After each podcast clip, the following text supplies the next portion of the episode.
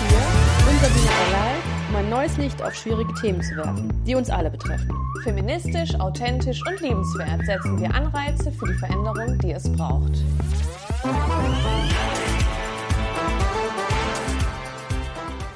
Herzlich willkommen bei Wild, Weich und Würzig bei einer neuen Folge mit der wunderbaren Sabine. Und mir gegenüber die Lishi. Vielen Dank, vielen Dank. Schön, dass ihr wieder eingeschaltet habt Ja. und uns zuhört. Ähm, einmal vielen Dank an alle, die uns äh, super tolles Feedback gegeben haben zur letzten Folge. Das war ganz arg zuckersüß und hat uns sehr, sehr gefreut. Und gerührt. Ja, auf jeden Fall. ähm, die Liebe geht raus an euch. total. Was äh, auf jeden Fall super wichtig ist, nochmal zu sagen, so im, äh, als wir das ganze Revue passieren lassen hab, haben, dass ähm, an dieser Stelle gab es Stellen in den letzten Podcast, wo wir viel gelacht haben. Äh, das soll auf keine Art und Weise irgendwie ähm, wie ein Auslachen gegelten oder geklungen haben sollen, wie auch immer Tun. tun, ähm, sondern es ist am Ende des Tages ein Comic Relief. Ja, das genau. heißt, wenn Themen arg schlimm sind, hilft am Ende des Tages dafür eigentlich auch nur Humor. Genau. Ja, einmal an der Stelle. Also wenn wir in Zukunft über Sachen sprechen und da lachen und es versuchen so ein bisschen aufzudröseln damit, äh, habt Verständnis mit uns. Ja, Gut. so sieht's aus. Sehr Vielen schön. Dank, dass du das gesagt hast. Gerne, gerne. Das ist Ja. ja. mir wichtig. Ja, sehr wichtig. Ähm, weil wir werden auch in dieser Folge lernen, dass man seine Worte ganz gut wählen soll. Weise wählen. Sehr weise wählen, auf Ja. jeden Fall. Ähm, genau, zu der neuen Folge auch auf jeden Fall noch eine Triggerwarnung. Es wird um Rassismus gehen, auch zum Teil um Transfeindlichkeit. Ja. Und, ähm, und wir werden, also es, da es um Rassismus geht, werden wir versuchen, keine Wörter zu reproduzieren, die jemanden triggern könnten. Ja. Müssen aber, um einen Kontext zu schaffen und vielleicht die eine oder andere Person zu zitieren, ähm, Wörter benutzen, wie das N-Wort. Die werden wir natürlich nicht sagen, sondern wir sagen einfach nur N-Wort und ich Genau. glaube, dann weiß jeder, was gemeint ist. Ja, genau. So. Richtig. Einmal von mir und jetzt übergebe ich das Leute. Wort an die wunderbare Sabine. Wir sprechen heute über weißen Feminismus. Äh, einmal kurz zur Erklärung, was ist weißer Feminismus? Nein, bevor ich erkläre, was weißer Feminismus ist, erkläre ich, wie wir dazu gekommen sind. Das wir sind im Februar, das ist der Black History Month, meine Lieben. Ähm, und dann haben wir gedacht, wie wollen wir das aufgreifen? Wir würden es gerne aufgreifen. Ähm, und dann sind wir dazu gekommen, wir würden gerne einfach als Teil von diesem Black History Month würden wir gerne über weißen Feminismus sprechen, weil wenn man sich im deutschsprachigen Raum das versucht zu ergoogeln oder YouTube-Videos, man findet sehr wenig Ja, darüber. Eigentlich gar nichts. Und ja, und das ist, und ich habe alles mir auf Englisch ergoogelt und YouTube zwar alles Englisch, weil es in Deutschland irgendwie fast, also ganz wenig Artikel gibt es darüber. Ähm, aber sehr wenig wird es thematisiert und das geht nicht. Wir müssen darüber sprechen, wir müssen darüber aufklären ähm, und deswegen machen wir dieses Fass jetzt einmal auf. Deswegen glaube ich auch, es wird eine relativ lange Folge. Ja, kann gut Also sein. vielleicht macht ihr eine äh, Kaffeepause, Pinkelpause zwischendrin und dann weiter oder auf zwei Tage, weil es gibt viel zu erzählen. Wir wollen auch nichts irgendwie unter den Tisch fallen lassen. Und es ist ein sehr großes Thema und ähm, Black History Month ist ein riesengroßes Thema. Ähm, und wir fokussieren uns deswegen jetzt nur auf weißen Feminismus und was noch alles zum Black History Month äh, gehört, was man thematisieren könnte. Muss auf andere Folgen warten, weil das wäre zu krass. Und wir reden heute nur über weißen Feminismus. Ach, So. schöner hättest du es nicht sagen können. Ganz Kommt die toll. Erzieherin durch. Sehr schön, sehr schön. Genau, einmal zur Begriffserklärung, was ist überhaupt weißer Feminismus? Ähm, es ist ein Feminismus, der die Interessen von weißen Frauen ins Zentrum stellt. Ähm, es geht um die Gleichstellung mit einem privilegierten weißen Mann. Also ich als weiße Frau möchte äh, dieselben Rechte und die gleiche Stellung haben wie dieser weiße Mann, der da über mir steht. Ähm, demzufolge ist es so, dass People of Color, BIPOC, Transfrauen, behinderte Frauen, arme, soziale, schlechter gestellte Menschen und so weiter, die werden da alle nicht mit inbegriffen. Demzufolge, weil ich jetzt gesagt habe, zum Beispiel Transfrauen, mhm. behinderte Frauen, People of Color werden da nicht mit eingenommen, muss ich einmal das Wort Intersektionalität erklären, weil das ist super wichtig und das erklärt ganz viel und erklärt auch diesen weißen Feminismus ein bisschen besser. Das Wort kommt aus dem englischen Intersection, wird übersetzt mit Kreuzung. Und dieser Begriff wurde von Kimberly Crenshaw, ich hoffe, ich äh, spreche den Namen richtig aus, das ist eine Juristin und auch eine Professorin, die hat den Begriff entwickelt, um das Zusammenspiel zu erklären. Wenn man zum Beispiel davon spricht, ich werde als Frau diskriminiert, wird aber, ich bin eine weiße Frau, ich bin eine weiße Cis-Frau, das heißt, wenn ich Diskriminierung erfahre, habe ich nur die Diskriminierung quasi als Frau. Wäre ich jetzt aber eine schwarze Frau, darf man das nicht außer Acht lassen, dass ich ja auch noch rassistisch diskriminiert wäre zum Beispiel. Also werde ich als Frau und als schwarze Frau diskriminiert und dann clasht das mhm. einmal so mhm. zusammen. Das heißt, eine Frau, die schwarz ist, hat mit viel mehr Diskriminierung äh, Erfahrung wie ich als weiße Frau zum Beispiel. Und das muss man immer im Hinterkopf bewahren. Das heißt, wenn man über Feminismus spricht, ist immer wichtig, Intersektionalität zu betrachten wenn ich jetzt eine, zum Beispiel eine Frau bin, die auch noch behindert ist mhm. oder ein Mensch, das ne, ja. betrifft ja nicht nur Frauen, auch wenn ich jetzt die ganze Zeit Frau gesagt habe, wenn ich eine Behinderung habe, werde ich ganz anders behandelt und diskriminiert, wenn ich, wie wenn ich einfach nur eine Frau wäre. Genau, so. also es ist quasi wie so ein wildes Lottospielen von ja. Mikroaggressionen. Also genau. wenn man sich genau. dann vorstellt, dann kann man im Endeffekt so eine Häkchenliste machen. Mhm. Okay, ähm, mich weiß, 100 Minuspunkte, ja. mich hetero, nochmal ja. 100 Minuspunkte, dann, dann ist rutscht man, man immer ja, irgendwie neurodivers und dann irgendwie dann noch irgendwie ein körperliches Handicap und dann ist man genau. gesellschaftlich gesehen, was überhaupt nicht äh, in Ordnung geht, aber irgendwo anders. Genau. Und meine drei Sätze dazu. Ich, da gibt es ganz tolle ähm, TED-Talks, alle auf Englisch, aber guckt euch das gerne auf YouTube an. Ich habe viel darüber gelernt, ganz spannendes Thema. Ähm, einmal meine paar Takes dazu wenn Feminismus nicht intersektional ist, dann verstärkt er das Patriarchat. Mhm. Also was bringt er dann ja. eigentlich? Er muss intersektional sein. Ähm, wenn du, wenn ich das Problem nicht sehe, also wenn ich das Problem nicht erkenne, da ist jemand schwarz, also mhm. wird er anders und mehr diskriminiert, dann kann ich das Problem nicht lösen. Ja. Das heißt, ich kann nicht feministisch arbeiten, wenn ich nicht intersektional denke ich muss immer meine Privilegien checken quasi. Ja. Ich bin weiß und cis, also habe ich super viel Privilegien, die ich verstehen kann, erst wenn ich mich mit Intersektionalität beschäftige. Und als Beispiel, was für mich das als Beispiel verdeutlicht hat, wenn eine Muslima, zum Beispiel eine Frau mit Kopftuch, mhm. sagt, sie hat ein Problem, dann kann ich nicht als weiße, privilegierte, vermutlich christliche Frau daherkommen und ihr meine Problemlösung überstülpen, weil das hilft ihr wahrscheinlich Nein. nicht. Da muss eine Problemlösung her, die für diese muslimische Frau passt. Und um meistens, ein Beispiel zu nennen. Ja, das muss in, in der Hinsicht, damit es halt am authentischsten ist mhm. und am richtigsten dann halt einfach auch eine muslimische Frau sein. Richtig, ja. Da so. muss ich die Fresse vielleicht halten. Yes.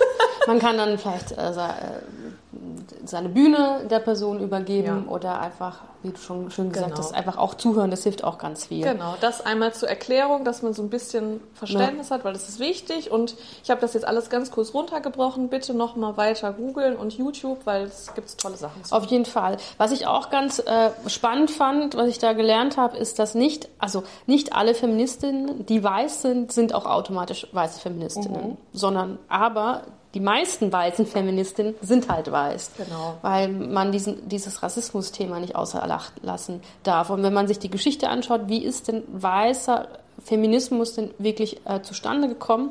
Wie äh, Sabine ja schon, schon gesagt hat, ist ja die Tatsache, dass es mittelständige Frauen waren, also eigentlich gut betuchte Frauen, die ähm, die gleichen Rechte haben wollten wie ihre weißen Männer.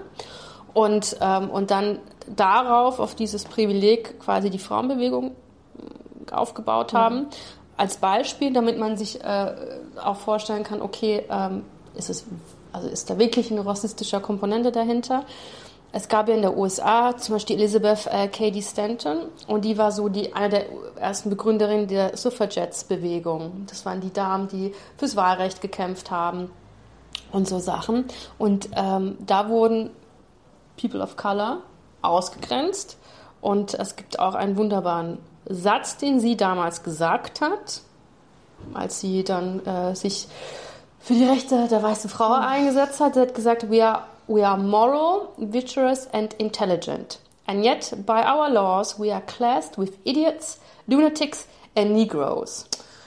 So, also sie sagt da, wir sind, also wir Frauen sind moralische, neugierige, intelligente Wesen mhm. und dennoch sind wir laut Gesetz auf der gleichen Ebene wie Idioten, also Spinnern und Negroes, was halt ähm, einfach Black People ja.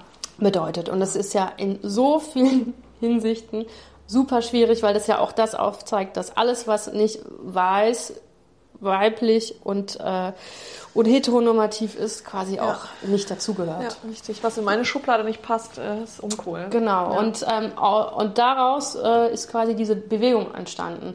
Natürlich ist, kann man sagen, es waren andere Zeiten, ja, da, ja, da, da, schön und gut. Aber jetzt sind die Zeiten nicht mehr und dann darf man den Feminismus in der Art und Weise ja auch hinterfragen, was, was auch ich, sehr wichtig ist. Was ich dazu noch gerne sagen würde, ist, als ich darüber recherchiert habe, ist mir immer das aufgeploppt, ja, die weißen Frauen da, die haben Feminismus begründet mhm. und haben halt super rassistischen Quatsch von sich gegeben, der halt gar nicht geht. Und da wird total ausgeklammert, dass es ja bestimmt, ich habe versucht, wirklich, ich habe es versucht zu recherchieren, ich habe nicht wirklich was Handfestes mhm. gefunden. Nur weil die Frauen auf ihre Fahne geschrieben haben, wir sind jetzt die ersten Feministen oder weil das so dann in den Geschichtsbüchern steht, ja. kann doch nicht sein. Da gab es doch bestimmt vorher Frauen, die feministisch, die feministisch und aktivistisch waren. Und ich meine, mhm. ich habe das auch gehört, aber ich konnte es dann nicht mehr nachvollziehen. Und man findet da einfach nichts drüber. Ja. Wenn du über, über Feminismus und äh, die Anfänge und so, dann werden dir immer diese weißen Frauen mit ihren Rüschchen, ja, Hemdchen und Kleidchen gezeigt. Und das ist halt schade. Voll. Und äh, ich habe dann auch ähm, in einem Beitrag äh, gehört, dass äh, also auch POC-Frauen bei diesen ganzen Marches auch mitgegangen sind, aber sie mussten ganz hinten laufen. Mhm. Also sie durften nicht vorne mit mhm. den äh, weißen Damen laufen. Ja. Und, und, es ist auch so viel Missinformation da, weil die äh, Frauen, die diesen weißen Feminismus voranbringen, einfach auch ganz viele Aspekte, was den Feminismus beinhaltet, ja auch gar nicht in Erwägung ziehen. Also sie gehen zum Beispiel davon aus, dass ähm, dass die Misogynie, die eine weiße Frau erlebt, die gleiche ist wie eine Woman of Color, was nicht der Fall ist. Intersektionalität. Genau.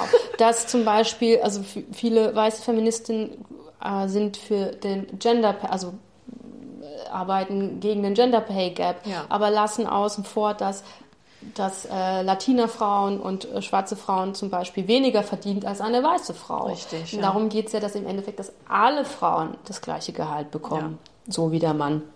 Dass zum Beispiel äh, Polizeigewalt ist ein großes Thema, dass weiße Frauen Polizeigewalt nicht in der Art und Weise äh, erleben wie äh, People of Color Richtig. zum Beispiel. Und dass wenn du dann People of Color aber ein Mann bist, hast, erfährst du ja auch diese Polizeigewalt. Mhm. Aber wenn du dann noch als Frau gelesen quasi in diese Situation mit Polizeigewalt bist, dass es halt noch mal schlimmer ist. Ja. Also da auch wieder diese Punkte, die da zusammentreffen.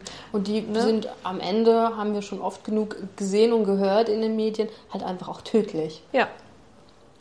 Und ähm, das zum Beispiel auch das Ganze, also das, der weiße Feminismus auch ein gewisses Schönheitsideal, ein mhm. Schönheitsbild mhm. auch auf ganz vielen weiblich gelesenen Frauen ähm, auch aufzwängt und da auch einfach auch keine Diversität stattfinden kann. Ja. Und wie du so schön gesagt hast, also wenn man an Feminismus denkt, dann habe ich meistens eine weiße Frau. Ja im Kopf. Und das ist halt auch dieses, dass weiße Feministinnen den Raum für Leadership auch nicht anderen Frauen ähm, übergeben wollen, die zum Beispiel auf Color sind oder queer. Oder ja, weil wenn immer. du ja, wenn du ja im Kopf hast, wenn dein Feminismus so aussieht, so ich möchte diese Position haben wie dieser weiße Mann, mhm. dann und so denkst, ne, dann klar kommt dir das nicht in den Sinn, dass vielleicht auch eine People of Color ja, weil sie halt auch in, in solchen großen, ja, in großen, so großen Positionen und in Feldern, wo eh Frauen rar sind, die Wahrscheinlichkeit, dass du in Leadership-Positionen ähm, einfach Menschen findest, die halt nicht cis, ja. weiß und äh, heteronormativ sind, einfach super selten noch ja, ist. richtig. Das ist nämlich schwierig. Und wie, weil du auch so schön gesagt hast, von wegen, ähm, man findet da nichts, das ist immer irgendwie die weiße Frau, die das macht oder irgendwie das äh, Cover Covergirl für dieses Thema ist und ähm, man da einfach so ganz viele Missinformationen hat, ist zum Beispiel, es gibt ja dieses Million Women's March. Mhm. Hast du mal gehört? Mhm. So, und der erste war 1977 Und das waren halt eine Million People of Color Women, die dann halt angefangen haben. Ja. So.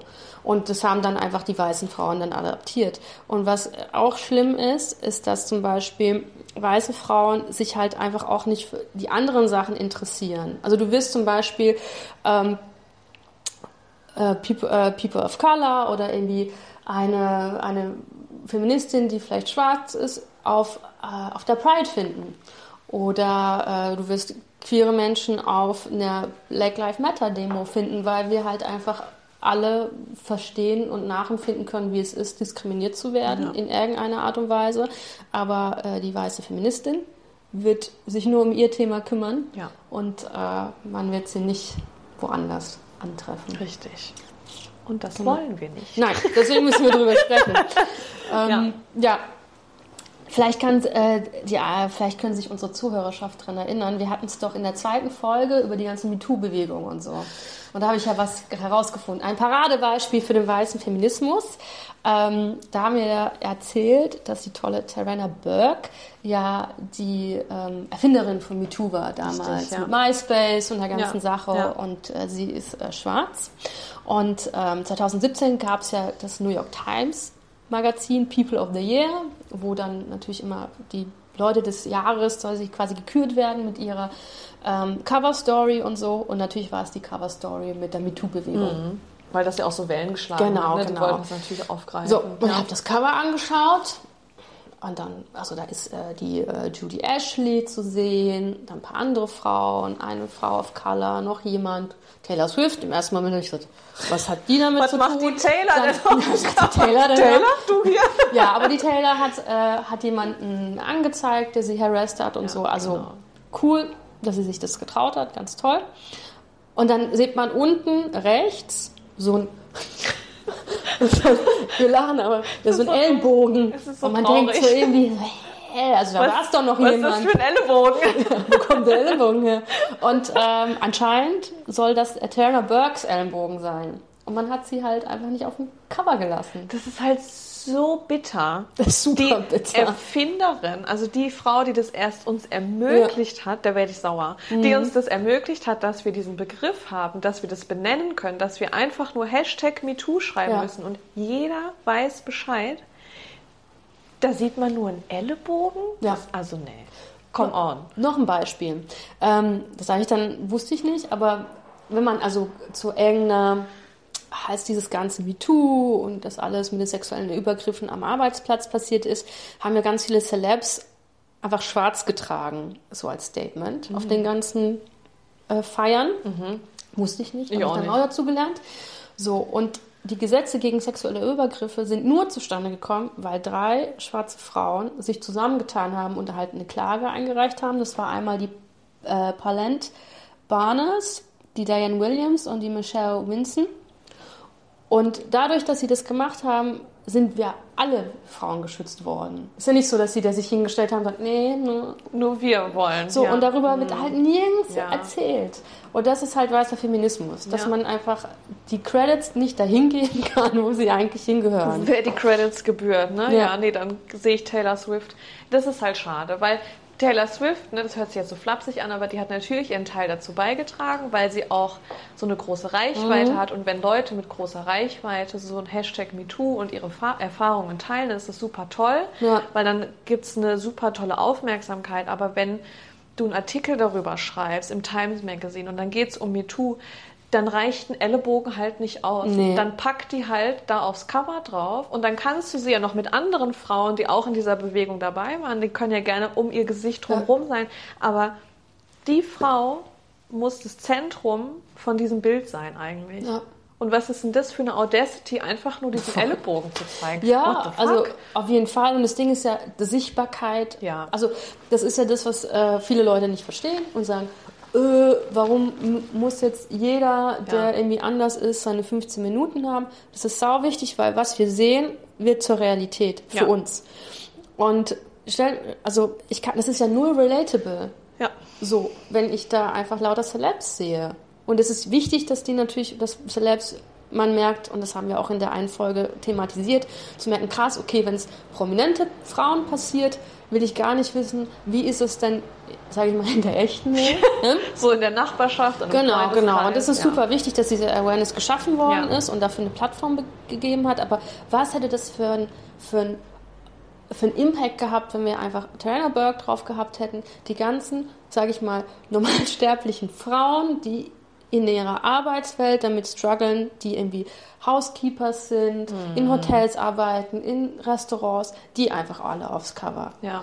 So, das ist das wäre ein schöner wichtiger. Move gewesen, ja. dass man auch, dass man nicht nur zeigt, es sind, wie du sagst, ne, nicht nur die Celebrities in dieser in dieser Welt, was ja, ja wie so eine Parallelgesellschaft ist, sondern so, ich sag mal, im echten Leben findet das auch statt und jedem kann es passieren. Und ich kann nur aus meiner Erfahrung sprechen, wenn ich mich mit Freunden oder Bekannten unterhalte, ähm, mit Frauen, denen ist quasi allen sowas passiert. Und wenn sie sagen, nee, mir ist es nicht passiert, dann, dann liste ich mal auf, hä, ist dir das noch nicht passiert oder ist dir das mhm. noch nicht? Doch, das ist mir passiert. Aha, also wurdest du auch sexual harassed quasi. Ja. Also dann, das führt ja auch dazu, nicht nur, dass ich verstehe, wem es dass das so was Normales ist, also dass das wirklich jedem passiert, sondern was gehört dazu, dass man sagt, das ist Sexual Harassment, mhm. dass man es nicht so unter den Teppich kehrt, sondern sagt, ja, als der mir das, als ja. der mir Dickpick geschickt hat, das war Sexual ja. Harassment. Als der mich so und so genannt hat, dann war das ja. so. So dass, dass das einen die Augen öffnet quasi. Und das ist ja super toll,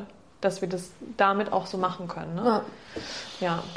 Und das, also mich macht das eh immer ganz arg traurig, wenn man sich auf äh, Social Media irgendwie anschaut, was Leute, also wie viel Reichweite Leute haben mhm. und dann und dann irgendwie durch die Recherche stoße ich irgendwie auf eine interessante Person und denke, okay, krass, der hat was voll krasses gemacht. Mhm. Und dann gucke ich und dann ist so, 5000 Follower. Oder bei Taylor ja. Burke zum Beispiel 350.000. Viel und, zu wenig. Und äh, ja. Taylor Swift hat eine von 24 Millionen. Also, ja. oder wie viel auch immer. Cool für sie, die macht auch tolle Musik und sie hat echt auch wirklich viel Scheiß erlebt. Ich will mich daran erinnern, als Kanye West ihre Dankensrede da geprankt hat. Das war auch krass, Alter. und da ihr, ihr, ihren, ihre, ihr, ihr den Grammy oder was auch immer das war, weggenommen hat und gesagt, eigentlich gehört der Beyoncé und das ist voller Scheiß und man, die war nicht mal volljährig, ja. das muss so, so schlimm gewesen sein. Ja, also deswegen alles in Ordnung. Aber, ja, aber jo, also man, ja. wo ist da der Big Deal? Also man hätte einfach im Internet ist, ist sie toll porträtiert worden, Tarana Burke, aber man hätte sie einfach auch auf dem Cover tun können. Ja, weil da steht Fett Me Too und mhm. dann gehört die Frau einfach aufs Bild. Ja. Fertig. Und es ist wichtig, dass wir ja. das wissen. Ja, ja genau. Das, genau, dass wir, weil das ja oft, es gibt ja immer noch Leute, die es einfach nicht wissen, wo das den Anfang genommen hat, die MeToo-Bewegung. Ja. Und durch solche Sachen, dass sie einfach nicht gezeigt wird, durch solche Sachen verstärkt es halt noch, dass Leute, die nicht äh, darüber aufgeklärt sind, über die geschichtliche Hintergründe von dieser Geschichte, äh, die wissen das dann einfach nicht. Und wenn ich dann alle möglichen Gesichter sehe, aber nicht Joanna Burke, dann weiß ich halt nicht, wie das seine Anfänge Ja, waren. und es ist also das, sie ist halt einfach, was den Feminismus ange, angeht, einfach äh, eine Koryphäe, was ja, das total, betrifft. Und ja. sie soll da auch ihren Platz haben, ja. wie es sich halt auch gehört. Richtig, ja.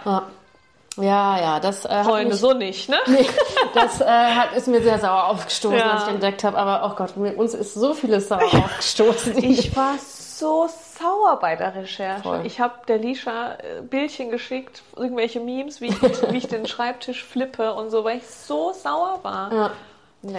Aber um vielleicht so ein bisschen, also das alles, was wir jetzt erzählt haben, so ein bisschen ein, ein Gesicht zu geben, sage ich mal, mm. haben wir uns überlegt, okay, wir wissen jetzt, was weißer Feminismus ist. Und ja. wie sieht denn weißer Feminismus in Deutschland aus? Und da ja. haben wir uns äh, drei Koryphäen ausgesucht. Drei ganz besondere Menschen in unserem Land. Ja, ja aber ich finde es immer schön, sich das, weil wenn man, wie gesagt, wenn man das ergoogelt, dann findet man viel, was in Amerika ist und ganz viel englischsprachige Videos und so. Aber ich will wissen, wie ist das denn hier bei uns zu Hause? Wie ist das denn da? Und dann haben wir uns ne, deutsche Beispiele ausgesucht und oh Lord, bin ich sauer ich bin immer noch sauer und was soll das eigentlich? Ja. Ich habe mir, als ich mir das erste Mal drunter geschrieben, habe ich ganz wild und dann habe ich nur What the fuck in großen Buchstaben. Ich so sauer. Also ja. Also wir haben uns ja drei, äh, drei äh, Frauen da ausgesucht. Ja. Und ähm, ja, also Ja, wir wollen bei der quasi ersten war ich ja. so, Ah. war ja klar. Also, ja. ja. Wir wollen quasi an diesen Beispielen festmachen, wie in Deutschland weißer Feminismus quasi wie er sich zeigt und an den Beispielen erklären, bitte nicht. So. Und so was nicht ist, machen. Was ist schwierig jetzt. Genau, ja. genau. So. Sollen wir, sollen wir mit der ersten anfangen? Sollen wir ich eine machen, dann du eine, dann ich wieder eine? Ja, so machen wir das. Toll. Okay, super. Dann schieß mal los. Freunde, jetzt geht's los. Haltet euch fest. Oh, ich freue mich. Kann ich meine Wut was- Nehmt entladen. euch vielleicht was Süßes. Ich musste dabei Nudeln essen, um auf mein Leben wieder klarzukommen. Erste Frau ist die Sophie Passmann. Mhm. Ich mache jetzt nicht, wer ist die, wie überhaupt. Äh, die ist halt unterwegs im Internet und auch im Fernsehen. Feministische Sachen macht die Ja, so. die hat, äh, vielleicht darf Punkt. ich einwerfen ganz Bitte. kurz. Ähm, sie hat äh, das eine Buch äh, Alte weiße Männer geschrieben, was äh, so Interviews sind. Also sie hat, ich erzähle es, weil ich es gelesen habe. Naja, ist okay. ähm, ja, war in Ordnung. Äh, sie hat, ja, sie geht in Interviews mit bekannten äh, weißen Männern und stellt ihnen die Frage, ob sie glauben, dass sie alte weiße Männer sind. So. Und das ist auch ganz spannend, weil da ist ein Interview mit ihrem Papa. Und, ähm, und wie gesagt, ich habe das gelesen und habe dann Sophie Passmann verfolgt und das macht alles einfach Sinn. Ja. So, fertig. Ich kenne die, weil ich halt immer die mal wieder auf Instagram angespült gekriegt Mhm. habe, wegen so Videos. Und Ja. dann fand ich das eigentlich immer ganz nett so. Also da war nichts, wo, was mir sauer aufgestoßen ist. Dann habe ich dieses Interview gelesen und ich habe alles gelöscht von ihr. Same. Ich habe sie zwar nicht blockiert, weil ich dachte, okay, vielleicht, äh, man muss ja auch äh, wissen, was in der Bildzeitung passiert, um nicht nur in seiner Bubble zu Ja. bleiben. Aber ich habe alles, ich habe alle, ich habe geguckt, ob ich irgendwo geliked habe und habe das Like wieder zurückgenommen. So Wow. investiert war ich. war ich so sauer. so, also die hat Sophie Passmann hat ein Interview gegeben im Schweizer Magazin Annabelle am 15.07.22, also nicht lange her. Und da werde ich jetzt das Interview einmal vorlesen, also ein Teil davon. Ich habe es mir komplett durchgelesen. Ähm, ich werde mir einen Teil davon werde ich vorlesen und dann anhand von diesen Beispielen quasi erklären, weißer Feminismus und Ja. was schwierig daran. Passt auf. Sie sagt, wenn Redaktionen im Namen des Antirassismus eine schwarze Frau zum vermeintlichen Sprachrohr von rassistischen Erfahrungen in Deutschland machen, führt das dazu, dass wieder nur ein Standard reproduziert wird. Wer spricht am lautesten, am funkiesten in ein Interviewmikrofon hinein, ohne dabei irgendwas gegen Rassismus getan zu haben. Ich habe mich deswegen vor zwei Jahren aus dem Politik-Scheiß komplett rausgezogen. Es bringt einfach nichts, außer dass ich ordentlich Bücher verkaufe. Und das ist selbst mir zu unehrlich. Interviewerin, aber warum bringt das nichts? Einen abstrakten Missstand in einem Interview aufzuführen, der nur durch Gefühle und Erfahrungen belegt ist. Interviewerin, die einzelne Aussage mag nicht viel bewegen, aber vielleicht die daraus entstehende Debatte. Durch Hashtag MeToo beispielsweise hat sich einiges verändert. Dann sie wieder, aber Hashtag MeToo ist doch auf einer ganz anderen Landkarte. Ha! So, ich werde das jetzt abarbeiten, weil dieses ganze Interview hat mich einfach nur wütend gemacht und ich habe mir das jetzt rausgepickt, weil ich das irgendwie am schlimmsten finde, aber im Endeffekt ist alles Ja. schlimm. Ähm, einmal, sagt sie, einmal sagt sie dieses, äh, wer spricht am lautesten, am funkiesten. Na. Da wird dieses Stereotyp der Angry Black Woman reproduziert. Also dieses, die schwarze Frau, die ist immer sauer und laut und das repro reproduziert sie damit, Ja, indem sie voll. das sagt. Was zum Teufel? Macht es doch einfach nicht.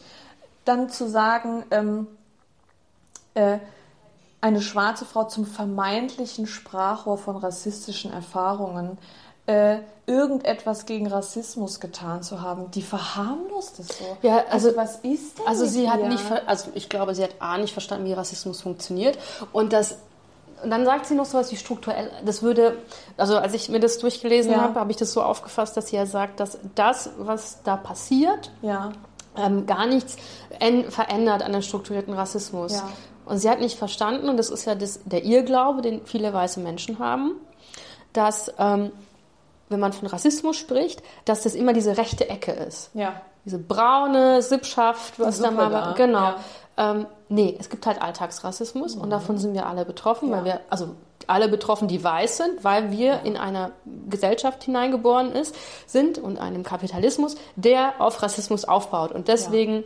Wir sind alle rassistisch sozialisiert Ja, worden. Punkt. Wir alle. Und So. wir müssen uns darüber bewusst werden und wir müssen lernen und wir müssen etwas verlernen, was Ja. wir gelernt haben. Und das Richtig. ist wichtig und das muss man sich darüber im Klaren sein. Dann sagt sie noch, äh, sie hat sich deswegen, äh, ah, ohne dabei irgendwas gegen Ras- Rassismus getan zu haben. Also da ist eine Frau, die spricht darüber, was sie für rassistische Erfahrungen Mhm. gemacht hat und sie will es ihr absprechen und es würde ja gar nichts bringen.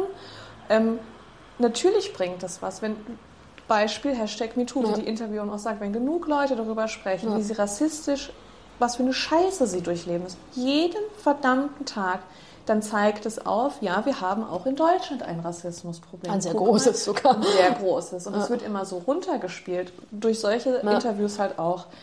Und du kannst dich, finde ich schwierig zu sagen, ich bin irgendwie feministisch und halte mich aus Politik-Scheiß Das raus. geht doch gar das nicht. Ist, das ist doch, das eine spielt doch mit dem anderen zusammen. Also Feminismus ist immer politisch, weil ich will das verändern, was da für eine Scheiße passiert. Ich bin so sauer. du hast auch ganz abs- dann sagt sie, das ist ein abstrakter Missstand. Das ist nichts Abstraktes, das ist real. Das passiert jeden Tag um die Ecke.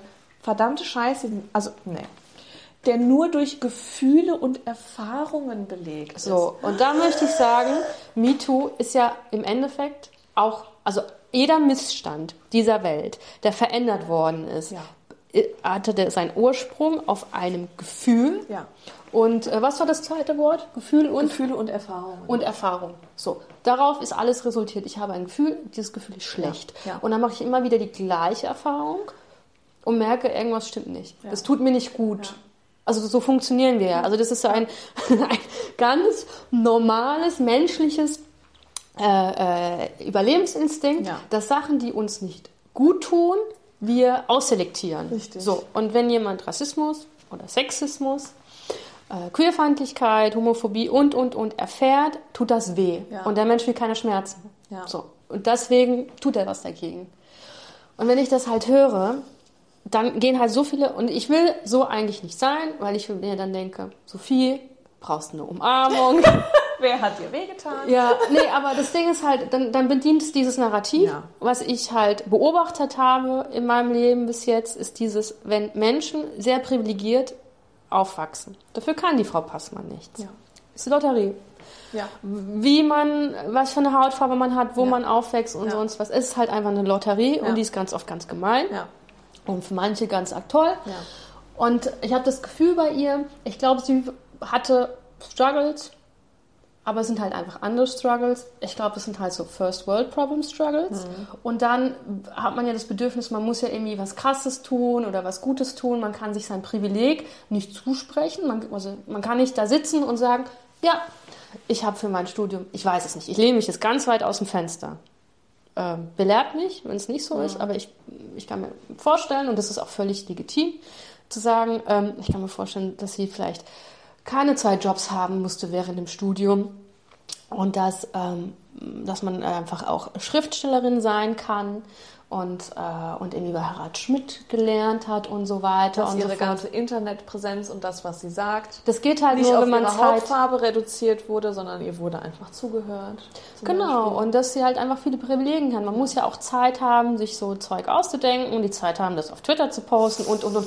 Das kommt ja mit, einem also es kommt ja, wenn man sich vielleicht um andere Sachen nicht kümmern muss. Ja. Und dann entsteht eine Diskrepanz und die versucht sie natürlich irgendwie zu, Mhm. zu befüllen. Und ihr Weg war es, andere Leute niederzumachen. Das hat sie schon öfters in Interviews gemacht, um sich besser zu fühlen. Ja. Und dann denke ich mir so, Jo, Sophie, check your privilege. Dann own it, dann Ja, sag es halt. Check hey. deine Privilegien genau. Und die könnte mit dieser Reichweite, die sie hat, könnte sie ja so tolle Arbeit machen. Mhm. Und dann entscheidet sie sich, Die müsste sie nicht mal selber machen. Sie könnte sich einfach Leute aussuchen und sagen, so, du bitte, kannst... hier ist die Bühne, sprecht, Ja, würde alles gehen. Ja, ist traurig. Und dann die Dreistigkeit zu sagen, MeToo ist auf einer ganz anderen Landkarte.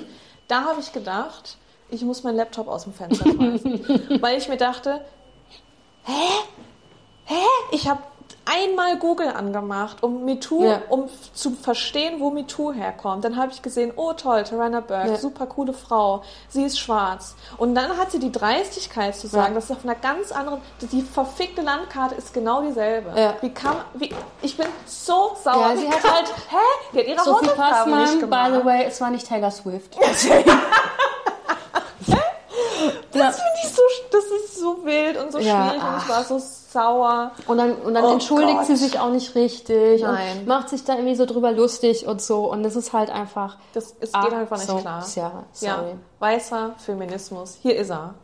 Richtig scheiße. Ja, ich, ich war so sauer. Wirklich. Ja, das ist. ich das bin ist, immer noch sauer. Ja, ich auch. Also, das, also ich, ich denke mir dann auch immer, also die Leute haben doch so PR-Leute und so Kram und, und da muss meinen, doch ja. irgendjemand, irgendjemand im Hintergrund sein und einfach so, weißt du, man hat doch irgendjemand, der auf einen so aufpasst und sagt, okay, ziehen wir den Stöpsel oder lass uns mal kurz ihr... ihr mal das Internet weg. Ja, also, ja, aber anscheinend ja nicht. nee, anscheinend Weil nicht. überleg mal, als Black Lives Matter waren, danach wurden ja ganz viel in so, also wie ich es mitgekriegt habe, in ganz vielen Unternehmen wurden auf einmal Leute geholt, um Ja. die Leute zu beraten wegen Black Lives Matter. Und dann denke ich mir, ah ja, plötzlich habt ihr es verstanden, dass Ja. es ein Thema ist und vorher habt ihr einfach wild irgendwelche Rassismen weiter verbreitet. Leute, wir leben jetzt mittlerweile 2023. Was ist denn los? Ja. Was soll das?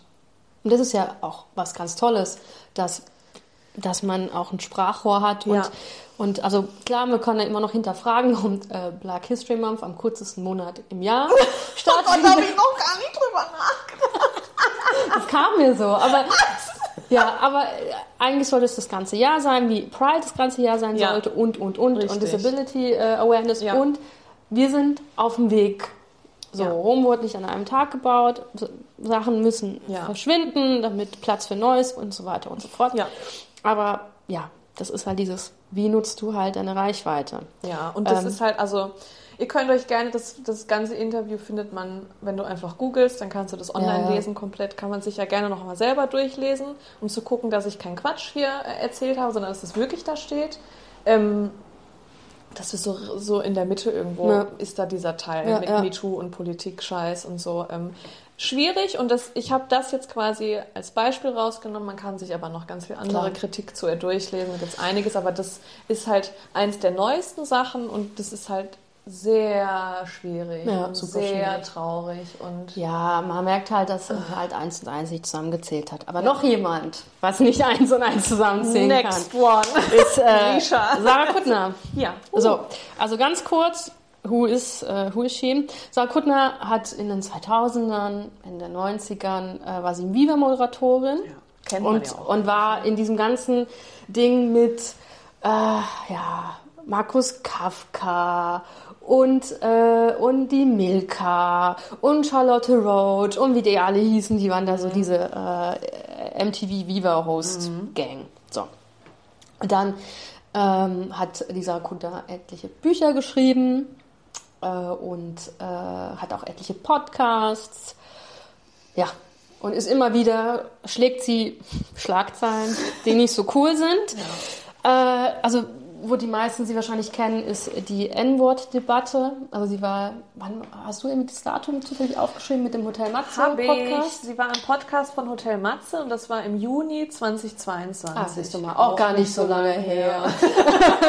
ja, also sie war bei Hotel Matze zu Gast mit ihrer äh, Podcast-Kollegin. Ja. Die haben irgendwie einen neuen Podcast, habe ich Ja, nicht reingehört. Ja. Ähm, ja, ich habe, glaube ich, fünf Minuten, hat es mich nicht interessiert. Ich habe mir auch nur diesen Ausschnitt angehört, wo sie das sagt, wo das so weggebiebt wird. genau. alles, ja. Ähm, also ich habe äh, mir den Ausschnitt nicht angehört, aber ich habe quasi die Original, irgendjemand hat diese Originalfassung abgetippt und so sinngemäß war das so, die hatten es darüber, über Worte, die man nicht mehr sagen kann. Und die Sarah Kuttner ist der Meinung, dass das nicht gut ist, wenn man Worte verbietet, weil dann in diesem unausgesprochenen Raum ganz viel Schlechtes passieren kann. Und dann hat sie äh, sich darüber echauffiert, dass sie das N-Wort nicht mehr sagen kann und hat während diesem Podcast ganz oft dann dieses N-Wort wiederholt. Sie hat es einfach ausgesprochen. ja, Ich, ich habe hab gedacht wie, was? Was? Also erstmal, wie, wie kackendreist musst du sein, mehrmals dieses Wort Ja, ja. auszusprechen. Aber weißt du, was ich auch ganz Dass keiner finde? was gesagt hat. Keiner hat sie aufgehalten. Ich wäre über den Tisch gehüpft und hätte ihr den Mund zugehalten und Ich gesagt, hätte- wir, ich veröffentliche das, um dich bloßzustellen, aber wir brechen jetzt ab. Ja. Was zum Teufel, was sagst Raus! du denn hier? There is a door. Also, Alter, und dann hätte ich es veröffentlicht und vorher noch zwei Stunden darüber geredet, bevor dieser Podcast dann rauskommt, warum wir dieses Wort, warum wir uns alle einig sein können, dass wir dieses Wort nicht sagen und warum, in welcher Form das schlecht ist. Die haben es einfach hochgeladen. Ja. Unglaublich. Ja, wobei. unzensiert als allererstes. Unzensiert. Und nach dem Shitstorm haben sie es erst zensiert. Ja, ich weiß, ich weiß. Es ist halt die Frage, ist, weil man es halt gern provoziert, dazu komme ich auch gleich. Die, Frau Kuttner hat da so eine Muster, aber wie auch immer. Also sie hat das, dieses N-Wort reprodu also produziert die ganze Zeit. Und also, wenn ich mir jetzt vorstelle, du würdest was politisch Inkorrektes sagen, Sabine, dann würdest, würde automatisch aus mir so ein Summer äh, rausstürmen Ja. und dann wäre rum. Ja. So, und man kann sich über Cancel Culture wirklich streiten. Ja. Aber das, finde für mich persönlich, Ja. ist auf jeden Fall, gehört die Person gecancelt. Die, ist, die hat, die, sie hat studiert, die wohnt nicht unterm Stein. Ja. Und ich verstehe auch nicht von allen Wörtern dieser Welt. Es gibt so viele schlimme Wörter. Und ich, und ich finde, das ist so ein schlimmes Wort. Ja. Und ich habe mir dann echt versucht zu überlegen, okay, gab es irgendwann mal eine Situation in meinem Leben, wo ich hätte dieses Wort gebraucht, um irgendwie meine emotionale Grundlage irgendwie zu veräußern? Nein, weil ich halt auch weiß bin, ich brauche dieses Wort nicht. Und ich habe mir dann überlegt, okay, dieses Wort würde ich nur sagen, wenn ich einfach fucking gemein sein will. Ja. Weil das ist so behaftet. Ja. Und das hat nichts damit Das zu ist tun. so verletzend, Ja, damit Wort zu tun, von wegen, ich darf das Wort nicht sagen. Buhu. Check deine Privilegien. Ja, aber das ist halt auch dieses, das ist das Gleiche, wie wenn man mich über vegan, vegan sein fragt und ich erkläre, warum es uncool ist und jemand dann so sagt, "Ey, ich fühle mich provoziert, weil du mir das verbieten willst, jetzt will ich erst recht ganz viel Bockwurst vor dir Ja, essen. jetzt kaufe ich mir drei Packungen Wienerle. Ja. Ja, what, was ist mit Ja. dir? Ja. ja. Ja. und ich möchte dazu, Ja, du hast nämlich was ausgekramt. Ich habe ganz viel ausgekramt. Ich ich möchte dazu jetzt was sagen. Ja. Mhm. Ich sage dir zwei Sachen dazu. Punkt eins ist, sie hat danach so ein Entschuldigungsvideo auf ihrem Instagram-Kanal, Ah, glaube ich, oh, hochgeladen. ja, Da ja. hat sie einmal gesagt, ich glaube, ihr Opa ist ja aus Ägypten. Mhm. So nach dem Motto, ich kenne da jemanden, der nicht weiß und deutsch ist, deswegen kann ich ja gar nicht rassistisch sein. Mhm. Dieses Thema hat sie damit aufgemacht. Da habe ich gedacht, ich springe in meinen Laptop rein. Und dann ist es ja auch so, dass sie gesagt hat, ah, sie hätte sich so sehr gewünscht, dass diese Person, weiß ich nicht mehr, irgendwer Mhm. hat, das, hat das quasi rausgeschnitten und hochgeladen und gesagt hat, what the fuck, was Ja. ist das hier eigentlich? Und danach wurde das erst rausgebiebt, Ja. weil vorher hat man das nicht für nötig empfunden.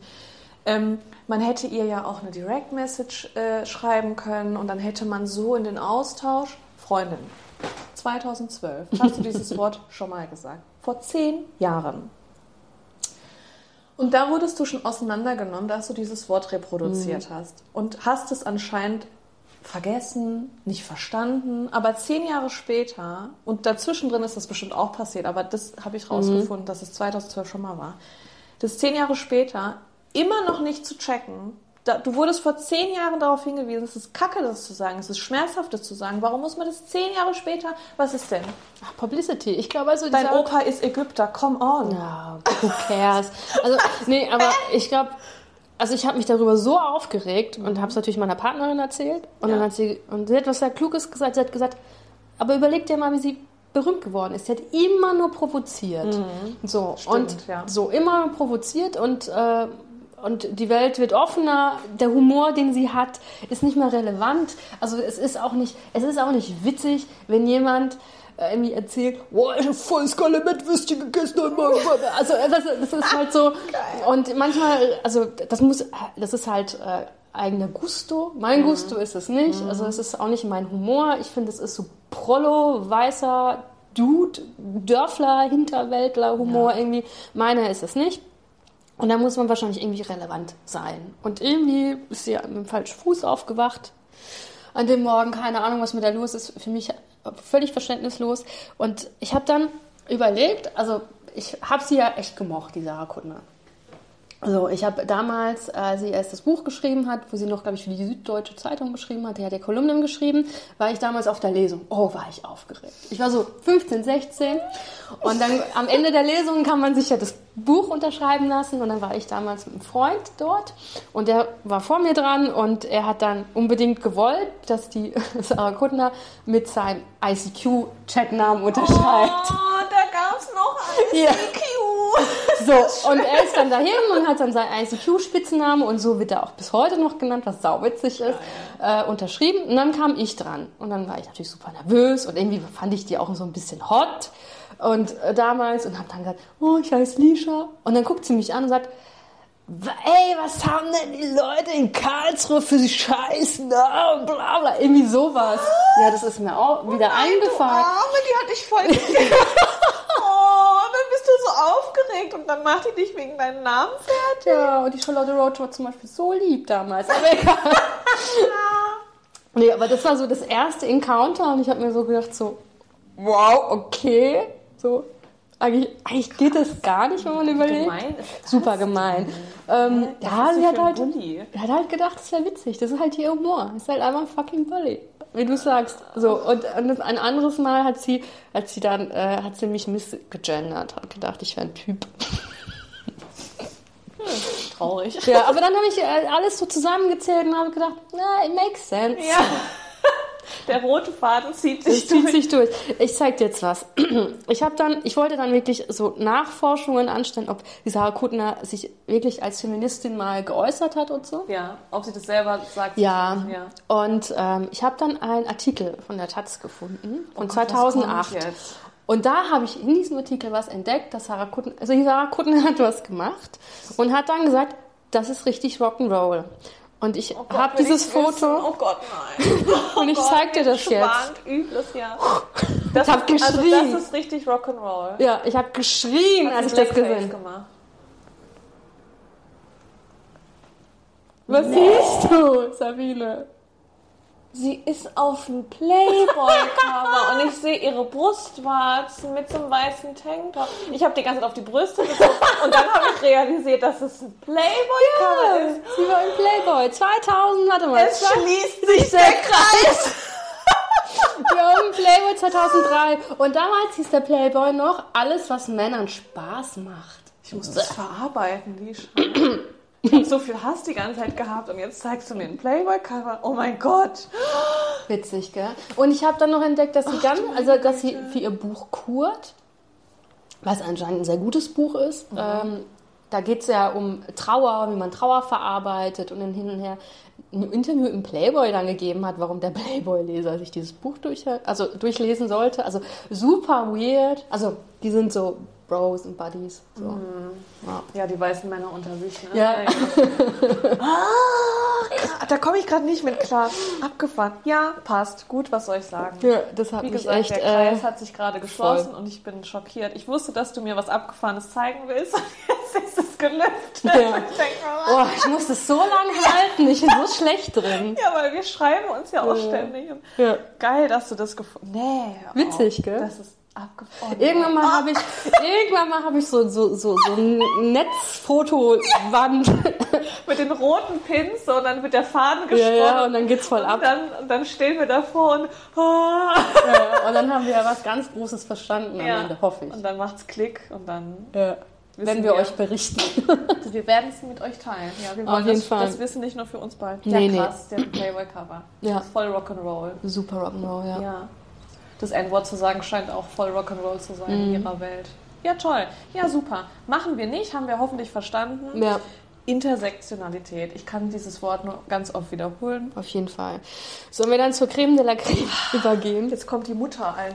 die Mama. Die Mama. Ich habe die Mama ausgepackt. So, wenn ich sage Mama, dann rede ich von Alice Schwarzer. Mhm. Das ist eine Frau, die kennen wir alle, weil yes. für mich ist Alice Schwarzer vom Gefühl her, das ist die Mama vom Feminismus in Deutschland. Mhm, das ja. ist das Gefühl, was ich habe, wenn ich die sehe, wenn ich den Namen lese irgendwie. So wird es euch vielen auch gehen. Diese Frau ist so schwierig, auf so vielen Ebenen. Da könnte ich jetzt ein eigenes Fass für sie aufmachen. Mache ich aber nicht. Ich versuche ihren weißen Feminismus anhand von einem Artikel deutlich zu machen. Ihr gehört ja die feministische Zeitschrift Emma, wobei ich die nicht feministisch finde, aber sie schmückt sich mit dem Wort feministisch. Ja, hast du. Guter Punkt. So, die hat einen Artikel, also Emma hat einen Artikel geschrieben am 19.01.22. Wieder mal, oh, ist ja gar nicht so lange her. da muss ich kurz sagen, es gibt eine grünen Politikerin, Tessa Ganserer, mhm. ist eine Transfrau und die ist, äh, sitzt im Bundestag auf einem Frauenquotenplatz. So hat es die Emma geschrieben. Also, dass ihr das versteht, kurz, ich werde die Frau Tessa Ganserer hat sich selber diesen neuen Namen gegeben. Mhm. Ich werde den alten Namen nicht aussprechen. Wenn der alte Name in diesem Artikel vorkommt, werde ich Dead Name sagen. Ja. Für die Info, wenn jemand, wenn jemand trans ist und gibt sich einen neuen Namen, ähm, dann möchte er natürlich auch mit diesem Namen angesprochen werden und es ist sehr schmerzhaft und super respektlos und asozial, den Menschen mit einem falschen, wenn ich das weiß, mhm. dass er neue Pronomen und einen neuen Namen hat, falsches Pronomen zu ja. nehmen und äh, den, den alten Vornamen zu ja. verwenden. Deswegen werde ich dann Dead Name sagen. Aber in dem Artikel wurde der alte Name ausgeschrieben. Das möchte ich nur einmal sagen. Das ist super asozial. Titel von diesem mhm. Artikel: mhm. Ganserer, die Quotenfrau. Dann in diesem Untertitel mhm. steht drin, ich muss kurz durchatmen. Der physische und juristische Mann, Deadname mhm. Tessa Ganserer, sitzt für die Grünen im Bundestag auf einem Frauenquotenplatz. Das ist die Unterschrift von dem Titel. Könnte auch in der Welt oder in der Bild stehen, würde, würde ich keinen Unterschied nennen. Dann der Text. Im neuen Bundestag sitzt seit den Wahlen im September 2021 auf einem grünen Frauenquotenplatz ein Mensch, der physisch und rechtlich ein Mann ist. Deadname Ganserer. Mhm.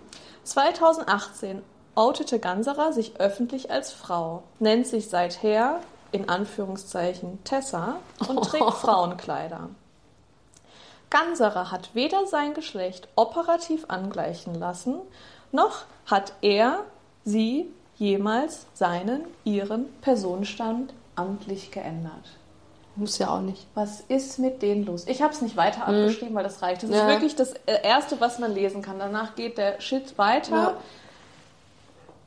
Wie kann man so kackendreist sein, jemand, der sich geoutet hat, seit 2018, das ist zu dem Zeitpunkt seit drei Jahren, mhm. mit seinem Deadman ansprechen, mehrmals das in Frage stellen, ich krieg zu viel, der physische und juristische Mann Deadname. Was ist mit denen? Isha, ich war so sauer. Ich habe die Krise gekriegt. Da, da geht es halt, also mit was die da immer kontern, ist die Sache. Also deswegen gibt es ja in Deutschland Männer- und Frauentoiletten. Es geht, ging ja darum, irgendwie Safe Space für Frauen zu kreieren. Ja. Und äh, diese TERFs, also das ist der Kurzbegriff für diese ja, Trans Alice Schwarzer ist ein TERF. Genau. Trans Exclusionally uh, Radical Feminist, ja. also trans exkludierende radikale Feministin. Das ist sie ein TERF. Ja. Und also man muss sich vorstellen, und sie, die, also sie argumentieren immer damit, dass dann der Mann, in Anführungsstrichen, dann äh, diese sicheren Orten für Frauen quasi äh, sich also einnehmen würde. Ja. So, und dass dann äh, biologische Frauen nicht mehr sicher werden. So nach dem Motto, um das jetzt mal ganz platt auszudrücken, da kann Mann sich in Frauenkleider stecken, sagen, äh, also dieses Narrativ mhm. machen ja. die auf, das ist super krass. Ja. Äh, ich bin eigentlich der Gerhard, aber heute laufe ich als Lisbeth rum, damit ich die Frauen auf der Toilette vergewaltigen kann. Ja. Das machen die quasi damit auch. Genau. Was ist los mit euch, Freunde? Und das, das Schlimme ist ja, wenn man so drüber nachdenkt, also ist halt, und das ist, wenn man sich mit äh, nicht-binären Menschen oder trans Menschen unterhält, die haben überhaupt keinen Safe Space. Ja, das heißt, richtig. dieses Thema, auf eine öffentliche Toilette zu gehen, ist so schlimm für viele, weil egal auf welche Toilette du gehst, sind sie falsch quasi. Bist du falsch ja. und, ähm, und ist halt auch kein sicherer Ort. Und ganz viele Transpersonen haben auch eine richtige Phobie und halten das über Stunden und sonst, also es ist ganz, ganz schlimm. Ne? Also das muss man sich vorstellen, das ist ein Grundbedürfnis des Menschen und dann ist das so schambehaftet und voller Angst behaftet, ja. das kann man sich gar nicht vorstellen. Und ich kann, kann dir, kann ich mich ja ein bisschen nackig machen hier auf dem Podcast, aber zum Beispiel für mich ist das Schlimmste, in so elitären Orten, wie ein Museum oder ein Theater, mhm. auf die mhm. Toilette zu gehen. Mhm. Weil wenn ich zum Beispiel in so, einer, äh, so einem, also ich rede jetzt nicht von einem modernen Theater, wo da irgendwie so ein modernes äh, Stück aufgezeigt wird, sondern so ein typisches Nationaltheater, wo so ein klassisches Ballettstück gezeigt wird, irgendwie Sonntag um 17 Uhr und ich da hingehen würde, dann äh, würde ich einen Anzug anziehen. So. Und dann muss ich auch irgendwann auf die Toilette. Dann gehe ich auf die Damentoilette. Das sind alles meistens alte weiße Frauen dort. Und ich darf mir ganz oft anhören und Blicke anschauen, von wegen, ich wäre da falsch. Hatten die, äh, Ja, ja, ganz Ach, oft. Ähm, ja, also äh, klar, also die, die, die, die, klar, die verstehen es nicht. Die sehen mich sehen und ich dich und passe denken, dann und ich Mann. genau Und dann heißt so hier? irgendwie, oh junger Mann, Sie sind auf der falschen Toilette und so. Und dann ich, nee, ich bin schon richtig. Und, ähm, Und was dann sagen die dann? dann, da wird gelacht, weil sie sich dann schämen oder so. Es Ja. wird viel geguckt, aber es ist halt super unangenehm. So und und das ist halt dieses, das ist halt einfach ein Grundbedürfnis jedes Menschen und da soll so jeder Mensch sich Ja. auch einfach safe fühlen. Ja. Und es ist halt einfach Tatsache, dass Transmenschen einfach unglaublich viel Gewalt und Anfeindung entgegengebracht wird. Wenn wir einfach auch überlegen, äh, was letzte Woche passiert ist in Großbritannien, 16-Jährige, die Mhm. Ganz ähm, schlimm. Im Park, ne? ja. so und deswegen äh, ist das halt ein Scheißargument. Und Alice vor allem, ähm, also es ist so lächerlich zu sagen, finde ich, das ist lächerlich zu sagen, eine Toilette ist ein Safe Space, weil ich habe mir schon so viel Scheiße geben müssen mit Männern und sexuellen Übergriffen. Ganz ehrlich, es ist kein Safe Space. Nee. Für mich, was sexuelle Übergriffe angeht, ist nichts ein Safe Space. Es kann zu Hause mit Mhm. Ja. deinem Partner passieren, es kann überall passieren, es passiert im Zug, es passiert in der Straßenbahn. Auf der Was- Arbeit, Auf der sonst Arbeit, was. dann kannst du auch, wenn, wenn du irgendwo im Club bist, dann kannst du auch von einem Mann in eine Toilette reingezogen. Ja. Was, was ist das für ein Safe Space? Die hat doch von nichts eine Ahnung. Die macht ihren Mund auf und rafft gar nichts. Ja. Ah, nee, finde ich ganz schlimm. Und zur Krönung des Ganzen, Lisha, Ja. hat sie ein Buch geschrieben. Oh Gott. Das heißt Ah, Ich kann, ich, ja. ich, da klingelt was, ja. Transsexualität.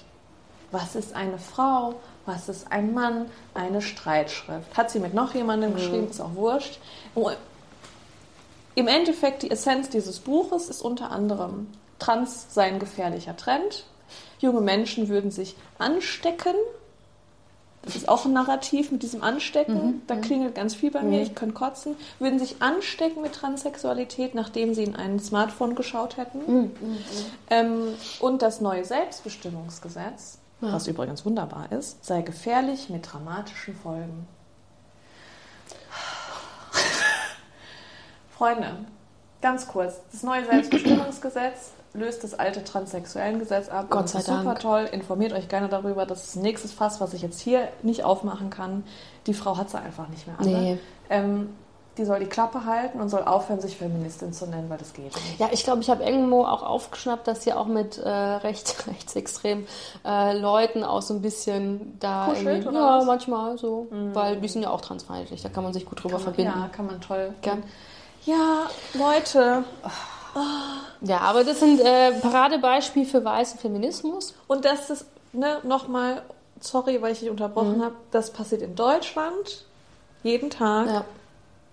Wir haben jetzt deutsche Beispiele Ja. aufgemacht, wo das so äh, ins Rampenlicht gezogen wurde, aber das passiert nicht nur auch im Rampenlicht, das passiert jeden Tag auf jeder Straße, an jeder Ecke. Genau. Ähm, ja, das auf jeden Fall. Und wenn jetzt jemand äh, so ein bisschen reflektiert und denkt, boah, scheiße, manchmal bin ich auch selber so ein bisschen weißer Feminist, Mhm. so, Tin. Ähm, ich will ja immer so vorab sagen, du bist kein schlechter Mensch, Ja. um Gottes Willen. Ähm, musst halt einfach nur ganz, ganz viel lernen. Und das ist okay. Und deswegen sind wir ja auch hier, um viel zu lernen. Und vielleicht sollte man sich oder Frau, wer auch immer, sich mal mit POC-Leuten unterhalten, denen zuhören, mit Leuten von der LGBTQ-Community, vielleicht mit Leuten mit Handicaps hinterfragt. Also ich, ich glaube, wir beide haben uns äh, das angehört. Es gibt ein ganz, ganz tolles Buch, das heißt Exit Racism Super toll. von Tubaka Ogete. Ähm, das kann man sich auf Spotify anhören, dauert nur vier Stunden. Es gibt eine extra Homepage mit extra Materialien. Also es ist, also hat mir in ganz vielen Sachen die Augen geöffnet und ich habe immer, also ich würde von mir behaupten, ich bin sehr aufgeweckt und sehr interessiert und weiß viel. Nee, Und dann hörst du dir das an und stellst, scheiße, ich mache rassistischen Quatsch. Ja, also Ja, einfach. Alltagsrassismus. Ja. Und dann merkt man, ah, okay, krass, also das ist weißes Privileg Ja. und das ist tatsächlich irgendwie ein rassistisches Gedankengut. Wo Ja. kommt das eigentlich her? Und hin und her. Und, äh, und das ist super lehrreich. Hört euch das bitte, also wirklich, hört euch das an. Und dann, und dann muss man einfach auch sich hinterfragen, okay, wem folge ich denn eigentlich auf Social Media? Ist das Ja. irgendwie so, ähm, sind Guter da, Punkt, ja. sind es viel, also wem folge ich da? Was für Informationen spüle ich mir rein? Sind die wirklich alle weiß? Was für Serien gucke ich? Was für Bücher lese ich? Also da war ich ganz froh, weil ich äh, da eine gute Mischung habe. Und äh, wenn euch ein Thema interessiert, wenn ihr sagt, hey, Black History ist für mich interessant, äh, ich will mich über äh, POC-Feministinnen irgendwie informieren oder so, dann guckt, dass es halt einfach nicht irgendwie von weißen Frauen reproduziert ist, sondern auch wirklich äh, von den Menschen, die es betrifft und da auch wirklich den richtigen Blickwinkel Ja, haben. da kann man sich auf YouTube ganz tolle TED-Talks an, Ja. anhören von schwarzen Feministinnen. Da habe ich wirklich ein, zwei Tränchen verdrückt, weil es wirklich e- richtig emotional Mhm. wurde, wo sie dann äh, wo dann Namen von schwarzen Frauen aufgemacht wurden, die äh, durch Polizeigewalt gestorben sind, Ja. weil man die Namen einfach nicht hört und so ganz krass wirklich. Also macht es mal, beschäftigt euch damit. Ähm, ja, Genau.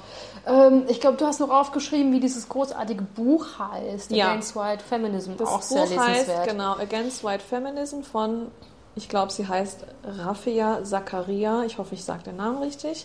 Ähm, genau, da, das habe ich auch nicht selber gelesen, weil Lesen ist nicht möglich mit meinem Gehirn. Aber deswegen freue ich mich, dass die Tupoka das als Hörbuch Mhm. gemacht hat. Dann kann ich es mir nämlich anhören. Ähm, aber ich habe mir ein paar äh, Zusammenfassungen Mhm. quasi davon angehört und das muss wirklich toll sein, das Buch. Also Empfehlung, das sich auch mal anzutun. Ja. Ähm, ja, und ich muss, ich würde gerne noch so ein bisschen so ein Fazit von meiner Seite, Mhm. ähm, dass wenn man an Feminismus denkt, dass man nicht, dass man nicht das Bild im Kopf hat, ich als Frau möchte an einem Tisch mit einem weißen Mann sitzen, sondern, habe ich mir aufgeschrieben, war ich ein bisschen stolz auf mich, jetzt kommt's. Mhm. Ich nehme alle an die Hand und zusammen setzen wir uns in einen Stuhlkreis, weil der Tisch ist kacke, an dem wollen wir nicht sitzen. Oh! Das, also, also selber, Ja, wow! es ist mir so gekommen, als ich so Wow. aufgeschrieben habe. Schön, gell? Wirklich sehr schön. Ja. Ich, äh, ich habe äh, gedacht, wir sind erst frei, wenn alle frei sind. Sehr schön. Aber das mit dem der. Tisch, äh, der Tisch Ja, ist scheiße. Tisch ist scheiße, wir nehmen Oh, Stuhlkreis. vielleicht können wir daraus irgendwie Merch wir machen das. irgendwie Ja, sehr, sehr schön. Genau, deswegen, Freunde, checkt eure Privilegien. Und das ist ja auch, also Ganz einfach. Das ist ja auch, im ersten Moment ist man auch so ein bisschen überflutet und das will man auch nicht hören. Man will auch nicht hören, dass man irgendwie, Rassismus ist so Ja. ein Buhu-Wort und denkt man, nein, ich, Ich bin bin doch kein Nazi. Nazi. Ich habe nicht die AfD gewählt. Ja. Trotzdem kannst du rassistische Sachen Ja, und geben. es ist halt einfach so, mit was für einer Linse gucke ich manche Sachen an. Und, und, Ja. und man muss ja erstmal eine Awareness haben und darauf kann man dann aufbauen und Sachen Ja. halt auch ändern. Und dann Ja. muss man halt einfach ehrlich sein. ja, mit sich selber ehrlich sein. Dann muss ich das vom Anfang nochmal wiederholen. Wenn du das Problem nicht siehst, kannst du es auch nicht lösen. Das Yes. ist von wegen aware sein. Und mein Lieblingswort Intersektionalität. Wenn du das Problem, äh, wenn der Feminismus nicht intersektional ist, dann unterstütze das Patriarchat und das ist das, was wir nicht wollen. Ja. Wir wollen Gleichberechtigung für alle Menschen da draußen. Ja, dabei hast du oft äh, rausgeschaut in den blauen Himmel. Auf die Kreuzung habe ich gedacht. Ist schön, es ist eine Kreuzung. Sehr Quasi cool. eine Kreuzung. Ja, Freunde. Sehr Lest schön. euch das mal durch. Macht das, Guckt macht euch das. die Videos an. Wir euch verlinken euch auch alles in die Show Notes wieder. Ähm, wenn euch das gefallen hat, Ja. dann teilt das bitte. Oh, das bitte, ist ja. super wichtig. Lasst uns Feedback da. Und äh, ja, und seid einfach alle lieb zueinander und Seid hört lieb. einander zu. Und belest, belest euch, Freunde. Und wenn ihr nicht lesen könnt, hört Hörbücher. Ja. Ja, es wäre sehr schön mit dir, Lisha. danke, danke. Und wir haben das unter, ja, knapp unter einer Stunde. Nick, über eine Stunde. Aber okay. Ja? Ja. Oh, ich hätte noch so viel sagen können. Das müssen wir für Next spätere time, Folgen. next time. Ja, ja. Vielen Sehr Dank, schön. Sabine. Bis zum nächsten Ja. Mal. Tschüss.